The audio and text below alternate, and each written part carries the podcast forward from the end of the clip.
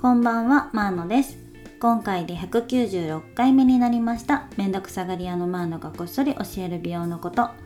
このチャンネルは美容業界10年以上の私が、綺麗になる最短距離は自分の本質を正しく知ることであるということをテーマに、様々なジャンルからそのヒントをお伝えしているチャンネルです。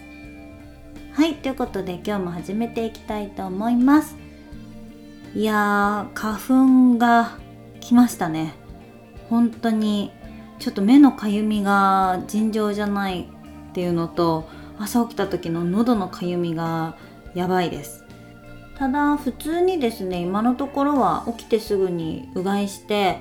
そして目薬さして小生竜頭っていうね漢方を飲んでっていうところでなんとか耐えれてるような感じですね。ちょっとひどくなると新薬飲んだりとかするんですけれどもここ数年そんなに飲まなくて済んでるんですよね。ただあの小生竜頭も耳鼻科行かないと普通の薬局で買っちゃうと高いのでやっぱり耳鼻科行った方がいいかなとは思ってるんですよね。まだちょっと近くでいい耳鼻科見つけれてないので、まあ、どうしようかなっていうような感じです。で花粉症対策についてはですね去年鼻うがいを紹介してるんですね。で鼻うがいは喉もやっぱ洗われるし鼻全体も洗ってくれるので花粉症の人はほんと薬と併用してもらうとかなり楽になると思います。で慣れるまではねちょっと面倒くささだったりあるとは思うんですけれども逆に鼻うがいに慣れちゃうとやらない方が逆に気持ち悪くなってくるっていうぐらいなのでちょっと興味ある方はね一応リンク貼ってますので前回前回というか去年の放送を聞いてみていただければと思います。私ももうそろそろあの始めてます。あとは眠気と体調不良みたいなのが花粉の時期ってなんかあるんですよね。風邪みたいな症状だったりとか。なのでそれに伴う肩こりだったりもあるので5月半ばか6月ぐらいまではちょっと頻度高めでマッサージ行けたらいいかなとは思ってます。ただ3月も整体とアイルベーダー行ってますからね。それで考えるとまだ2週間ちょっとしか経ってないのになんか自律神経も乱れてるなっていう感じがあってま自律神経乱れると私は過食気味になるんですね。お菓子食べてる量が最近ひどいのでんなんかちょっと近々行った方がいいかなっていう感じですね。ちょっと新しいサロンも開拓してみたいなとも思ってるので4月また行ったらレポートしたいと思います。そんなわけで今日のテーマなんですが今日はですねなんか一つテーマを決めるという感じじゃなくてまあ今まで話してきた話題の中で最近触れてないことシリーズっていう感じで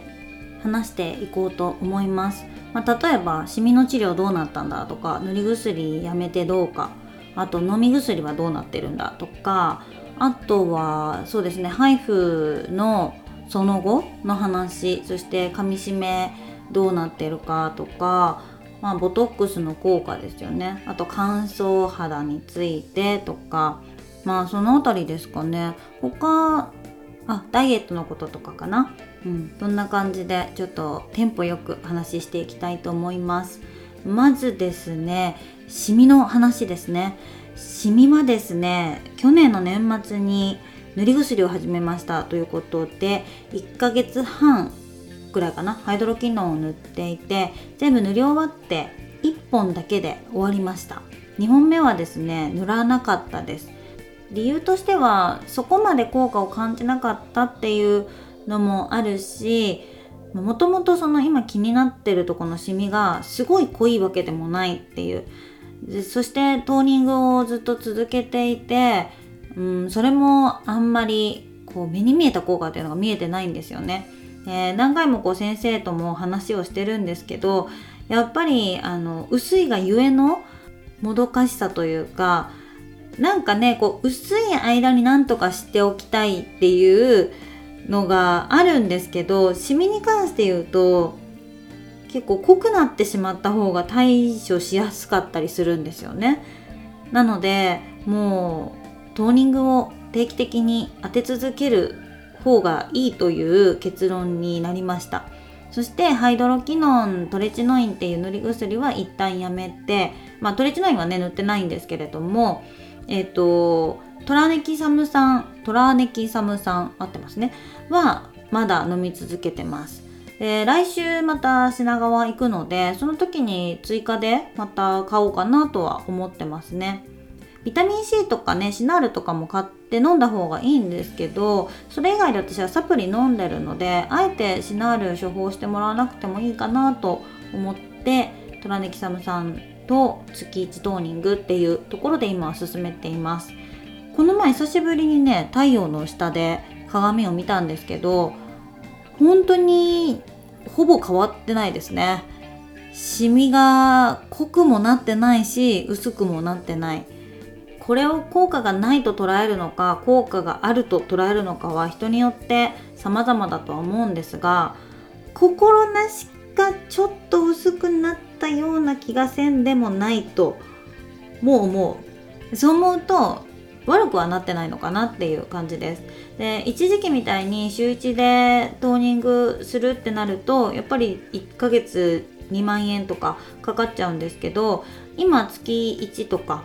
多分2週間に1回でもまだいいはずなんですけどそのぐらいの程度なので1回が5000円ぐらいなのでそんなにコスパは悪くないんじゃないかなと思ってこのまま続けていこうかなと思ってますでここから他の部分にシミができたりとか気になるところが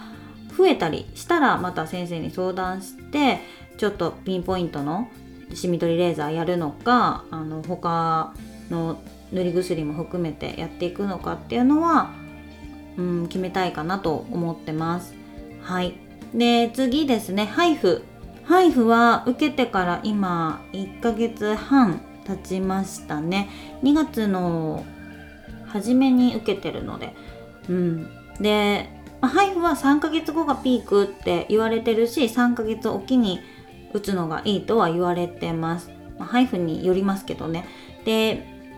私の場合はほんと1ヶ月半から2ヶ月目ぐらいめっちゃピークに効果を感じれているので今絶好調ですよね。でやっぱりこのなんだろう引き上がりが継続してる感っていうのは心地がいいですね。ほんとあの乾燥しないようにとか美容液しっかりしなきゃとかそういう肌の、まあ、角質層の部分のケアに集中すればいいっていうのはストレスがかなりない状態ですよね。1月はハイフが切れ始めてきてるし乾燥もすごかったしなんかやってもやってもボトックスもねなんか切れてきててシワも目立ちだしたしみたいな感じで全部があの効果切れるの早くてストレスだったんですけど今そんなこともなく乾燥も全然マシなんですよね。なのでハイフはやっぱりまだしばらく3ヶ月に1回続けていこうとは思ってます。実際に5月にもう予約取ってるので、まあ、それはあの間違いなく行くかなっていうところですね。そしてボトックスなんですがあの噛み締めはですね今回ちょっとマウスピースをはめてない時期っていうのがこの歯の手術をした時に数日間あってその時ちょっとマシかなと思ったんですけどなんかここ数日また食いしばってるなっていう感覚はありますね。それがボトックスが効いてないというよりは噛みしめの方が勝っちゃってるのかなという感じは体感としてあります。まあ、それはストレスだったりもするので逆にこのボトックスを打ってなかったと思ったらちょっと怖いなと思ってますで次シングルにしようかなと思ってたんですけどこんな感じなのでまたダブルにしようかなっていう風に思ってますあとはまあ眉間と鼻根に関しては前のやっぱ乾燥してた時に比べると調子はいいですね。うん、まあ次が5月だから1ヶ月半まだありますけど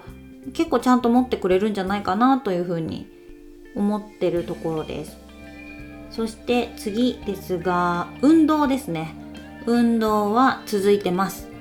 続いてますってこう言い切ってますけどちょっとサボり気味ですね。2日に1回っていうのがなんか常習化されてきてて毎日できてない日が続いてますね。もうこれね理由がねちょっと分かってて今月トイレ掃除しますって言ったじゃないですか。あれまあまあ続いてるんですね。でトイレ掃除毎日できてる時ってなんか運動がおろそかになっててあのやっぱり1個2個同時進行で何かを毎日やるっていうのが苦手なんだなとは思いました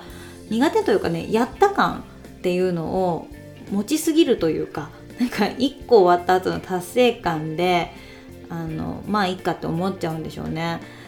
うんだから来月は運動毎日できてたら多分トイレ掃除が毎日できなくなっているような気はしますね。理想はね習慣化したいものをこう一つずつ増やしていってそれがコンプリートできればめちゃくちゃ気持ちいいんですけれどもそうはいかないというね。うん。まあ私っぽいっちゃ私っぽいのでそんなに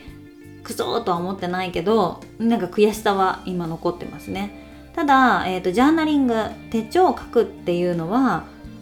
続いてるんですよ。でもこれもね毎日じゃないです。やっぱり23日に1回とか長い長く空いてしまう時は1週間に1回まとめて書いたりってこともあるんですけどでもあの白紙の日があるっていうのはないんですよ。絶対何か書いてるのでそういう意味ではなんか全部が緩やかに習慣化されてきてるっていう実感はあります。まあだからどれも続かないよりはマシなのかなっていう気持ちで今は続けてますね。あとは勉強というところで言うと今タロットとインド先生術そして英語この3つかな？この3つもちょっと2月に比べるとペースダウンしてる感じがしますね。うーんまあ力入れたいものとそうじゃないものの強弱っていうのはいつでもつくものではあるんですけど今回はねやっぱ歯の手術歯茎の移植がだいぶストレスになりましたね。そこからちょっといろんなことが早起きもちょっとできなくなってたりとかそこにまあ花粉も加わってるからっていう言い訳しか今したくないぐらいなんかちょっとねペースが狂いました。うん。だからまあ4月からまたちょっと再開しようかなっていう感じで思ってはいますね。まあそうは言っても今日はインド先生術のあのマンツーマンのレッスンをですねしてたんですけれども定期的に先生と話すようにしていて話すことで自分自身のモチベーションも上がるし発見もあるし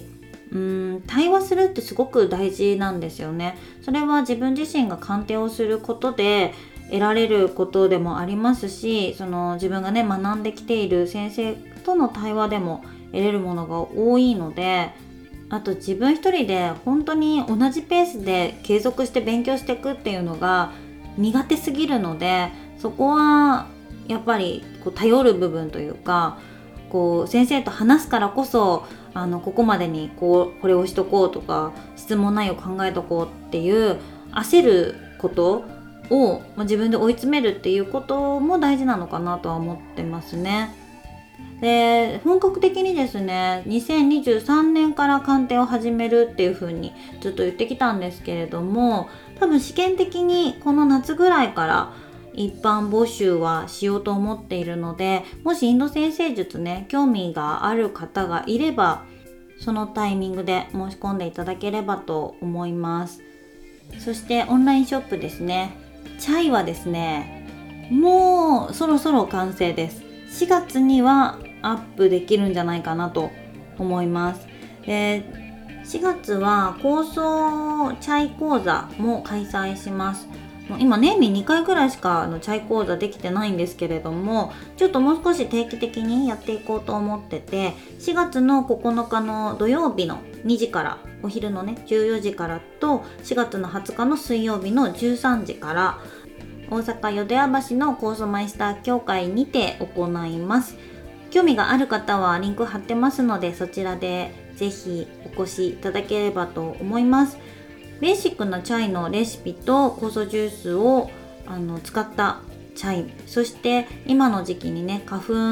にも花粉症対策にもなるスパイスのお話だったりとか結構季節によって話す内容はちょこちょこ変えております、えスパイスはチャイだけじゃなくていろんなお料理にも使っていただけたりしますし